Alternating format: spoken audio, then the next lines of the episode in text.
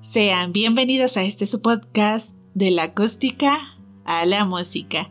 Este es un podcast donde hablaremos temas relacionados a la acústica, como es el sonido, el audio, la música y muchísimos temas más. Si a ti te gustan todos estos temas, si te llaman la atención e incluso también si no te llaman la atención, Habrá muchísimos temas muy interesantes y este es para todo público. Aquí aprenderemos juntos de una manera sencilla y muy entretenida.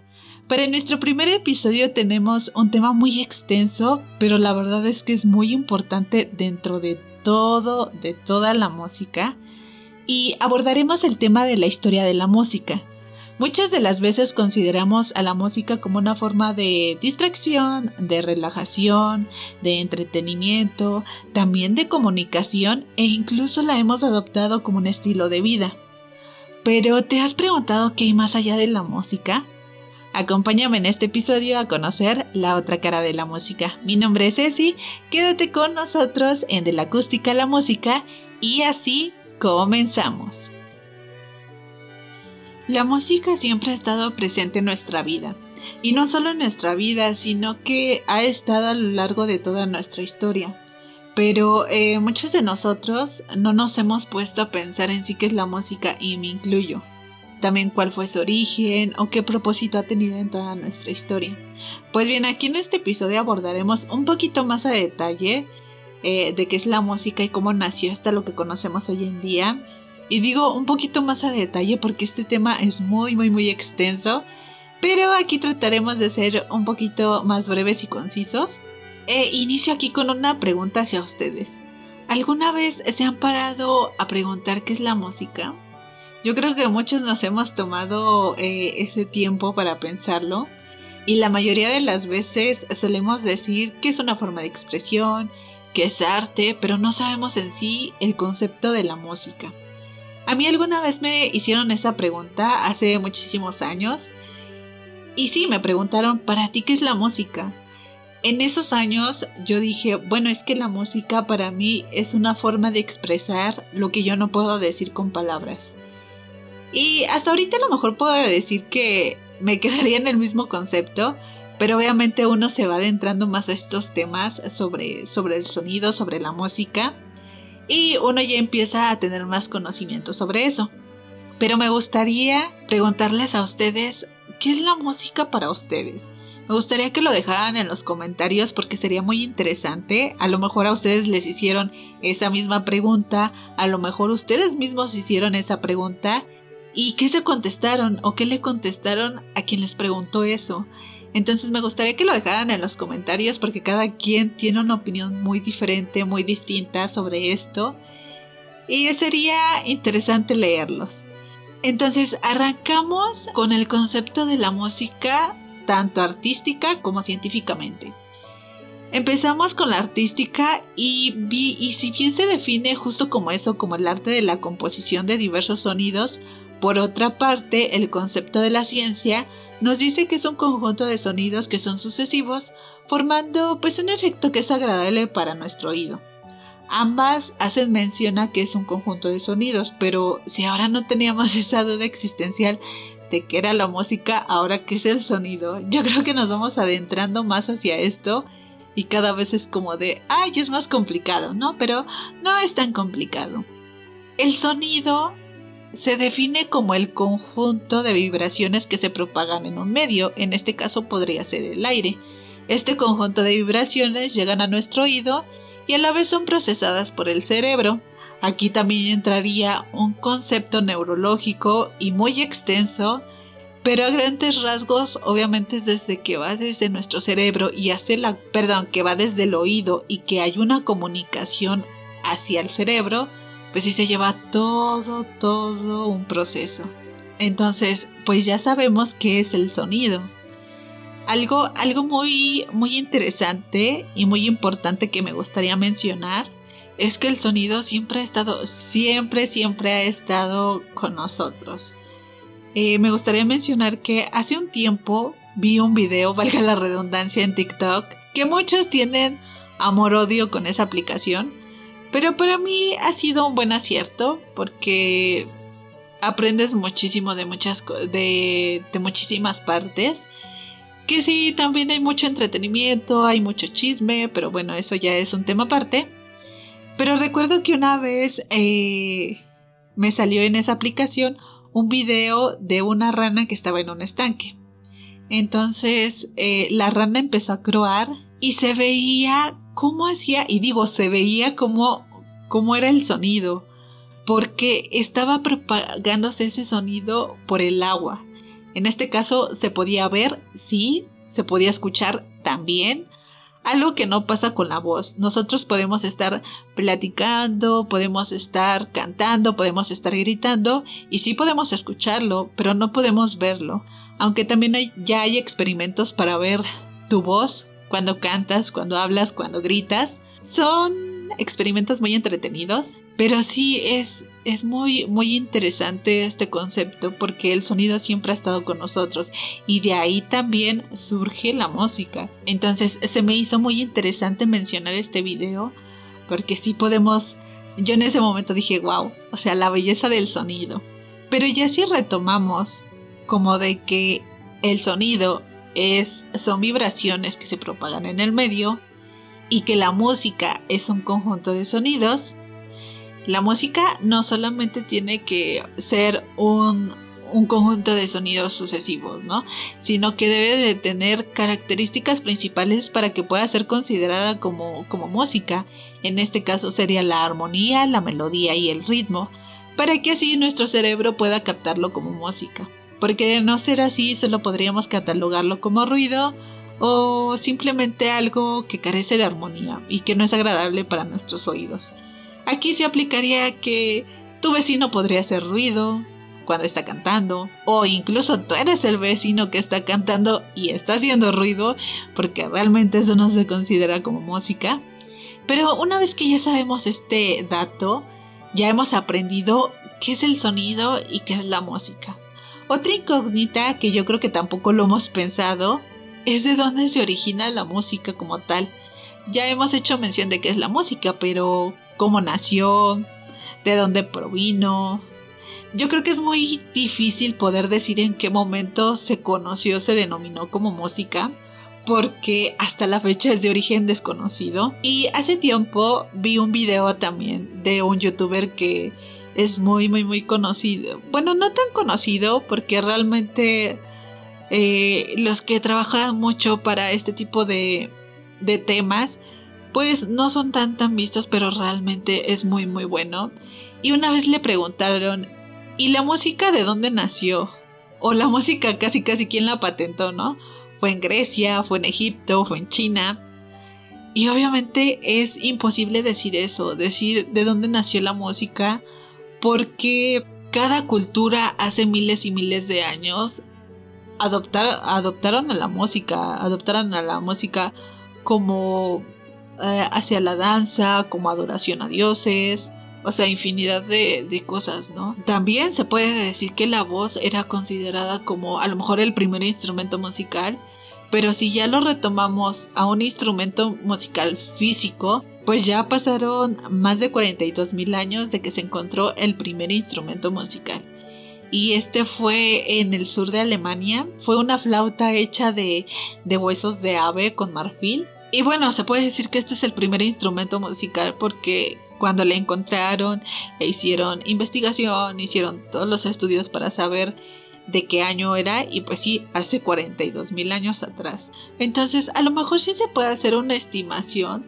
de cuándo se empezó a crear la música si tomamos la referencia de los instrumentos musicales. Y pues sí, justo el, instrumento musical, que es el primer instrumento que ya lleva muchísimos años de antigüedad, pues sí fue la flauta hace 42 mil años. Ahora, si de los instrumentos más antiguos fueron las flautas, también ya se contaban con instrumentos de percusión y de cuerda, o sea, no como ahorita actualmente, sino imagínense, hace muchísimos años atrás, cuando se utilizaban materiales como pieles, rocas, hojas, o sea, casi casi lo que tuvieran a la mano. Y ahí se puede decir que fue surgiendo la música, o sea, como los inicios de la música. Pero no se puede decir que en dónde nació primero o, quién la patentó primero, ¿no? O sea, eso sí es, es muy, es imposible. Pero imagínense, hace muchísimo tiempo empezar con la música. Yo creo que nuestro. Y e imagínense, todavía el hacer instrumentos. Yo creo que es algo extraordinario. Es algo extraordinario. Nuestros antepasados tenían un muy buen sentido de la armonía para construir pues este conjunto de sonidos que para ellos pues les fuera agradable. Miren, tan solo agradable para sus oídos. Y pues fueron creando más instrumentos e incluso pues sí ya adoptaron a la música no solo para la danza, sino como para adoración a sus dioses, simplemente por el placer de escuchar esa armonía. Entonces imagínense, o sea, tener un muy buen sentido de la armonía, pues es, es como un don también, porque no todos tenemos ese sentido de la armonía. Me gustaría contarles una anécdota. Esta historia eh, pasó hace unos 3, 4 años más o menos. Y recuerdo que por parte de la universidad nos llevaron a un, a un lugar eh, que justo eso, eh, veíamos como la arquitectura de, de, algún teatro, sobre cómo se propagaba el sonido, las presentaciones que pasaban ahí en ese teatro, estudios de grabación, bueno, varias cosillas ahí que fueron muy interesantes. Pero recuerdo que esa vez, pues obviamente fuimos eh, de la Ciudad de México a Guadalajara y pues ya íbamos todos en el autobús. Algunos pues que sabían tocar un instrumento, unos llevaron la guitarra, otros llevaron un acordeón, otros llevaron este las claves y ahí se empezó a hacer la fiesta, ya saben, típico de mexicanos, porque por si no lo saben, este podcast es de México y entonces, bueno, como típicos mexicanos, pues empezaron a hacer la fiesta dentro del autobús. Y pues ya recuerdo que hubo un compañero que, que empezó a cantar. Dice, no, pues bueno, voy a cantar. Pero algo muy curioso de eso es que este compañero, cuando tenía que entrar a cantar, no entraba a cantar o cantaba antes o cantaba después, segundos antes, segundos después. Y obviamente nos daba risa, nos daba risa, pero no, no para burlarnos, Obviamente ese no es el propósito, pero sí, sí fue como de, no, o sea, ¿qué estás haciendo? Entonces, él no tenía un muy buen sentido de la armonía, de la sincronización. Hasta pensábamos que pues obviamente tenía un delay. Y en ese momento sí fue muy divertido, pero también me quedé pensando de qué estará pasando por su cerebro, porque no logra hacer como ese match, ¿no? O sea, entra antes o entra después. Y fue, fue muy divertido. Ahora imagínense, este, este compañero ya, ya se dedica a estar en operación de audio y pues que obviamente es una responsabilidad muy muy grande. Pero pues sí, nos llevamos nuestras risas en esa anécdota y a lo que voy con esto es que no todos tenemos ese sentido de la armonía. Para, para algunas cosas somos buenos, para otras cosas pues no tanto. Pero imagínense cómo nuestros antepasados pues tenían ese sentido, o sea, tanto de de hacer este a lo mejor ruidos de comunicarse de hacer este sonidos como los pájaros como hacer también sonidos con la voz para el apareamiento forma de comunicación obviamente del homo sapiens. O sea era, era muy muy muy extraordinario lo que hacían y comenzamos con, con los primeros instrumentos que se fueron como que se fueron creando como dar paso dar paso hacia la música y si le, lo consideramos como como los inicios de la música, pues estos primeros instrumentos fueron creados más en Europa y en Asia, porque son los que llevan obviamente más tiempo de antigüedad, como lo dijimos con la flauta hace 42 mil años.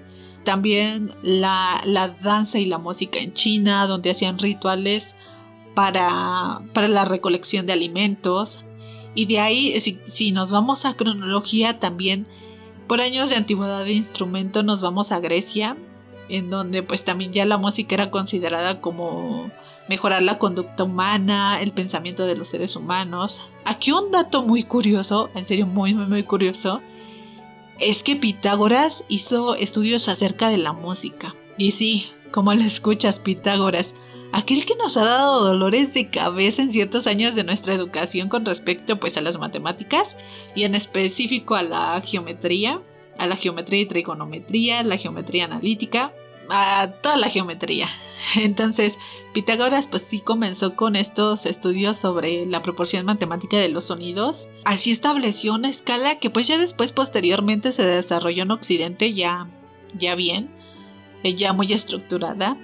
Además de que Pitágoras bajo la influencia de pues de astrónomos y matemáticos de Babilonia formuló una teoría muy interesante, una teoría cósmica que contemplaba que el universo eh, contemplaba pues el universo como un espacio armónico. Él decía que cada planeta emitía un sonido y que se relacionaban con las notas de una escala conocida como la armonía de las esferas. Es un tema muy, muy interesante, también muy importante, porque se menciona eso, a que hay sonidos en cada planeta y que nosotros no, lo, no los escuchamos porque desde que nosotros existimos, ahí sigue ese, sonido y ahí está y uno no lo percibe. Entonces es, es una teoría muy buena, pero también muy extensa. Se los dejaremos un poquito más a detalle en nuestras redes sociales, que ya al último les diremos cuáles son nuestras redes sociales para que nos puedan seguir. Todos estos acontecimientos que les estoy hablando es del año antes de Cristo, donde a través de los instrumentos pues ya se hacía la creación de música, de flautas, de tambores, de todos estos instrumentos de percusión y de cuerda. Y, se hacían, o sea, todos estos instrumentos. Pero estos fueron antes de Cristo. Ahora, ¿qué pasó con el año después de Cristo? Pues vámonos a la música medieval, en donde surgen los cantos gregorianos. Ya por este punto, pues los cantos eran escritos con símbolos musicales, ya había una estructura de la música. Estos cantos pues eran de tipo religiosos y cantados por monjes. Todo este lapso consideraban los cantos pues obviamente ya de tipo religioso, o sea, se fue así generando que, que solamente era de carácter religioso. Afortunadamente ahorita tenemos muchísimos y muchísimos géneros musicales, pero pues imagínense, anteriormente en la, en la época medieval solamente existían los cantos religiosos.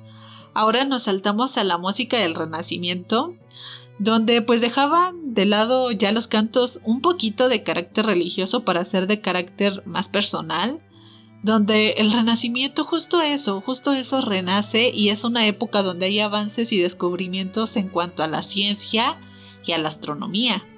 También donde todos estos temas empiezan a revolucionar, va evolucionando un poquito más lo que es la música, y una época donde, donde se descubría el hombre en cuanto a su espíritu y a sus emociones. En esta época pues empezaron a destacar cantos de otros idiomas porque en la música medieval, en la época anterior, pues eran cantados solamente en latín. Ya para esta época del Renacimiento pues existían canciones en italiano, en alemán, habían canciones españolas, francesas también. Para el siglo XVII los instrumentos pasaban a un rol secundario donde ya se acompañaban a las voces o servían como, como una forma de, de acompañar a la danza. Y aquí es donde surgen varios compositores interesados en escribir música instrumental. Tal es el caso del compositor italiano Palestrina, que fue el más grande compositor del Renacimiento. Para el siglo XVII nace el estilo barroco. Esta pues es una época donde algunas personas yo creo que van a reconocer esta época porque algunas personas utilizaban pelucas. Esta época pues donde van de la mano la pintura y la música también. Las primeras composiciones barrocas las desarrollan italianos, eh, más italianos como, como Vivaldi y su famosa obra de las cuatro estaciones. En esta época pues sí se retoma la música, se vuelve a retomar la música religiosa porque las iglesias fueron su principal escenario. Entonces como que tenían que regresar a eso, dieron un paso atrás a, la música, como que retrocedieron en cuanto a que se tenía que hacer este, música religiosa. Y obviamente, pues si su escenario principal eran las iglesias, no podías cantar o no podías tocar algo que estuviera fuera de contexto. Es como si dijéramos aquí que en la Ciudad de México, por ejemplo, en la Basílica de Guadalupe, pues no vas a ir a cantar una música fuera de contexto, debe de ser religiosa.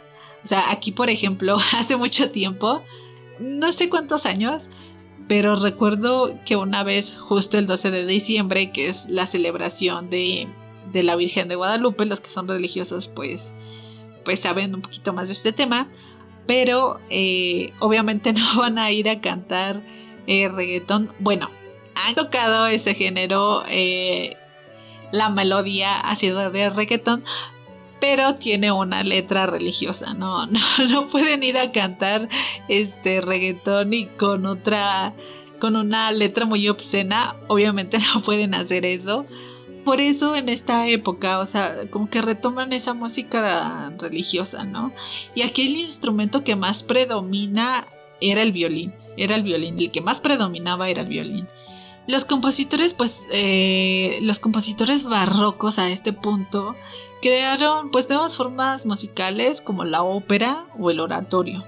Para el neoclasicismo se afirmaron formas musicales que aún siguen vigentes en nuestros días, en nuestros días como son la sinfonía, el concierto, solista y la sonata. Anteriormente, pues en la época barroca tenían acceso la clase alta y composiciones también para la clase alta.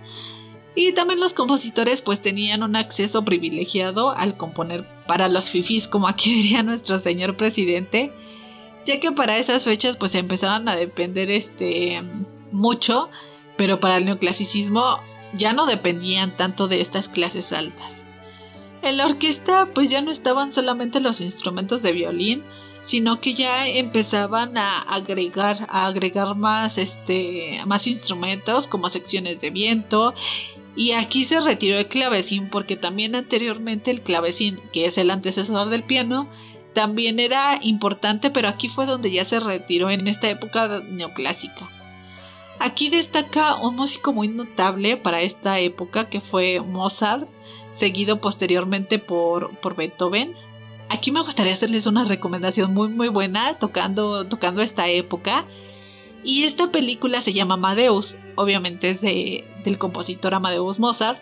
Es muy interesante esta película y también es considerada de culto, porque aquí la historia la cuenta el antagonista de la película, que se llama Antonio Salieri. Este tenía rivalidad con Amadeus Mozart porque porque no podía creer que un niño tan prodigioso ya pudiera estar como a su nivel entonces, como Antonio Salieri era uno de los compositores que más destacaba en esa época, pues sí, cuenta, cuenta que le hacía la vida imposible a Amadeus Mozart. Hay cosas que sí son que sí son reales, hay muchísimas que no, o sea, es una, es una película de culto, pero también no todo lo que, lo que se dice es real. Entonces me, me impacta mucho esa película porque realmente pues sí cuenta algunas partes de este prodigioso compositor de Amadeus y cómo le hacen la vida imposible, cómo le hacen la vida imposible como para que no destaque. Tanto que Antonio Salieri, de que tenía muchísima envidia, le empieza a hacer la vida imposible y a Amadeus ya lo empieza a volver loco.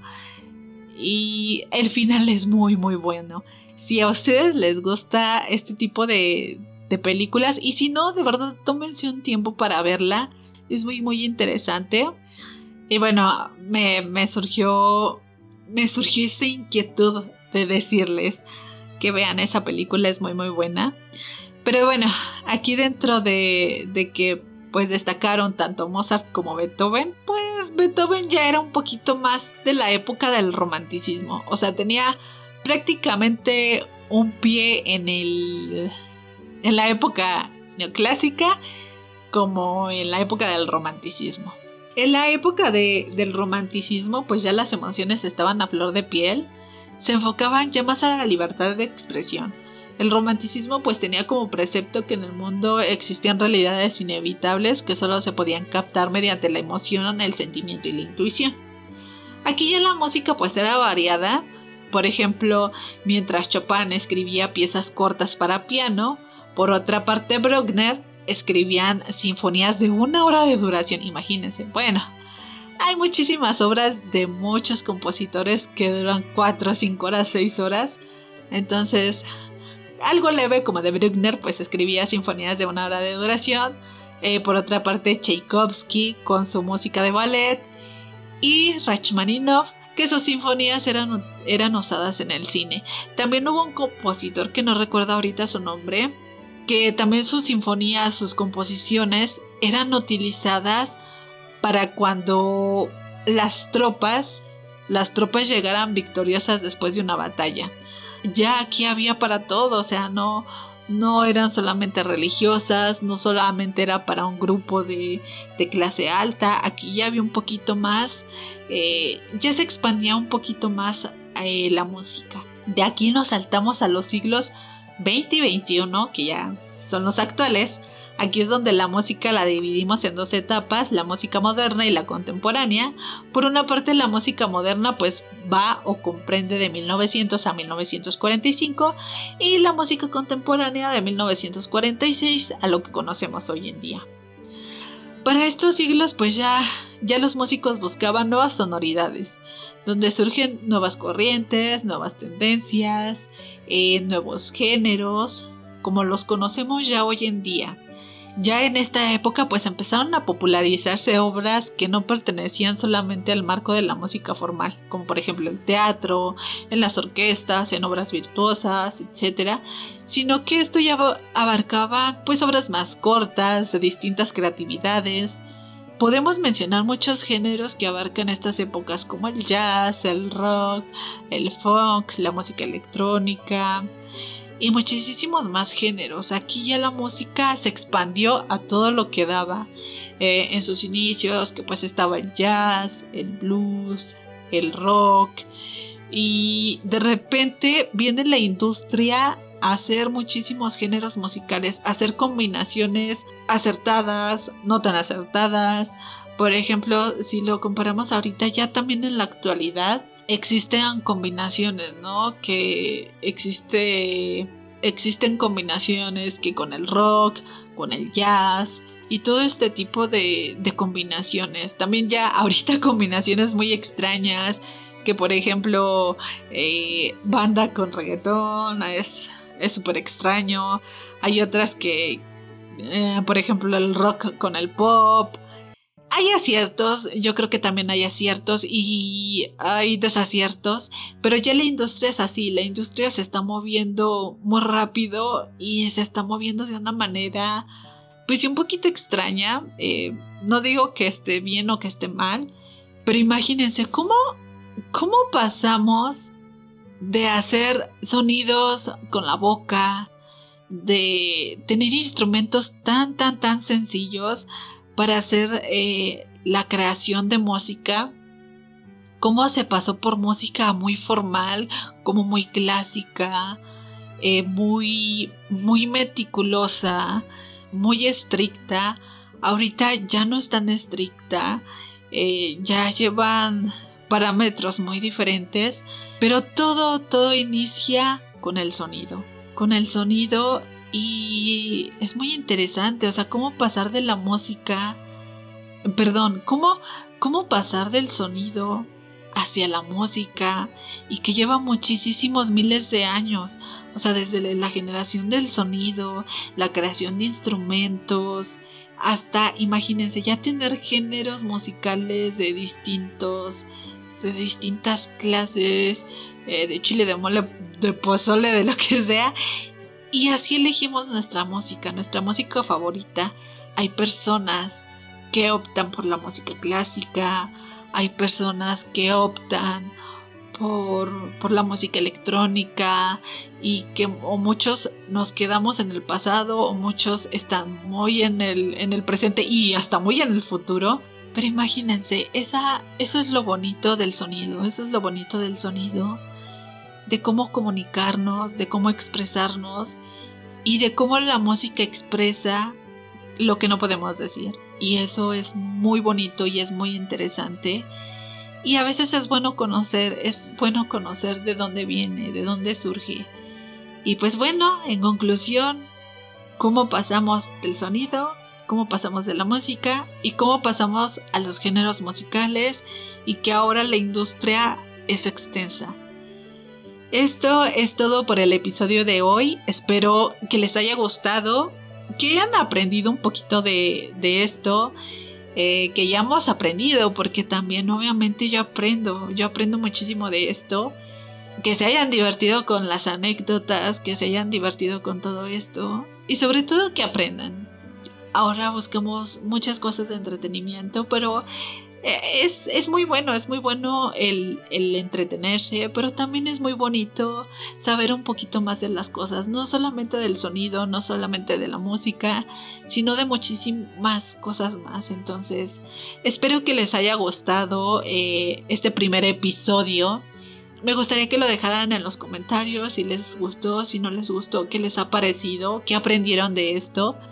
También datos interesantes y mucho más sobre la música los dejaré en las redes sociales. Que también puedes seguirme en Facebook y en Instagram como de la acústica a la música. Nos puedes escuchar en, en Spotify, en YouTube, en Anchor. Estaremos subiendo episodio los martes, los martes a las 9 de la mañana, hora México. Entonces, pues así es como concluimos. Nos escuchamos en el próximo episodio. Que para irles adelantando un poquito, sobre el episodio que viene es sobre la música que te hace feliz según la ciencia. Así que esperemos que nos puedas escuchar la próxima semana. Y es todo, es todo por este episodio. Y nos escuchamos la próxima. Bye.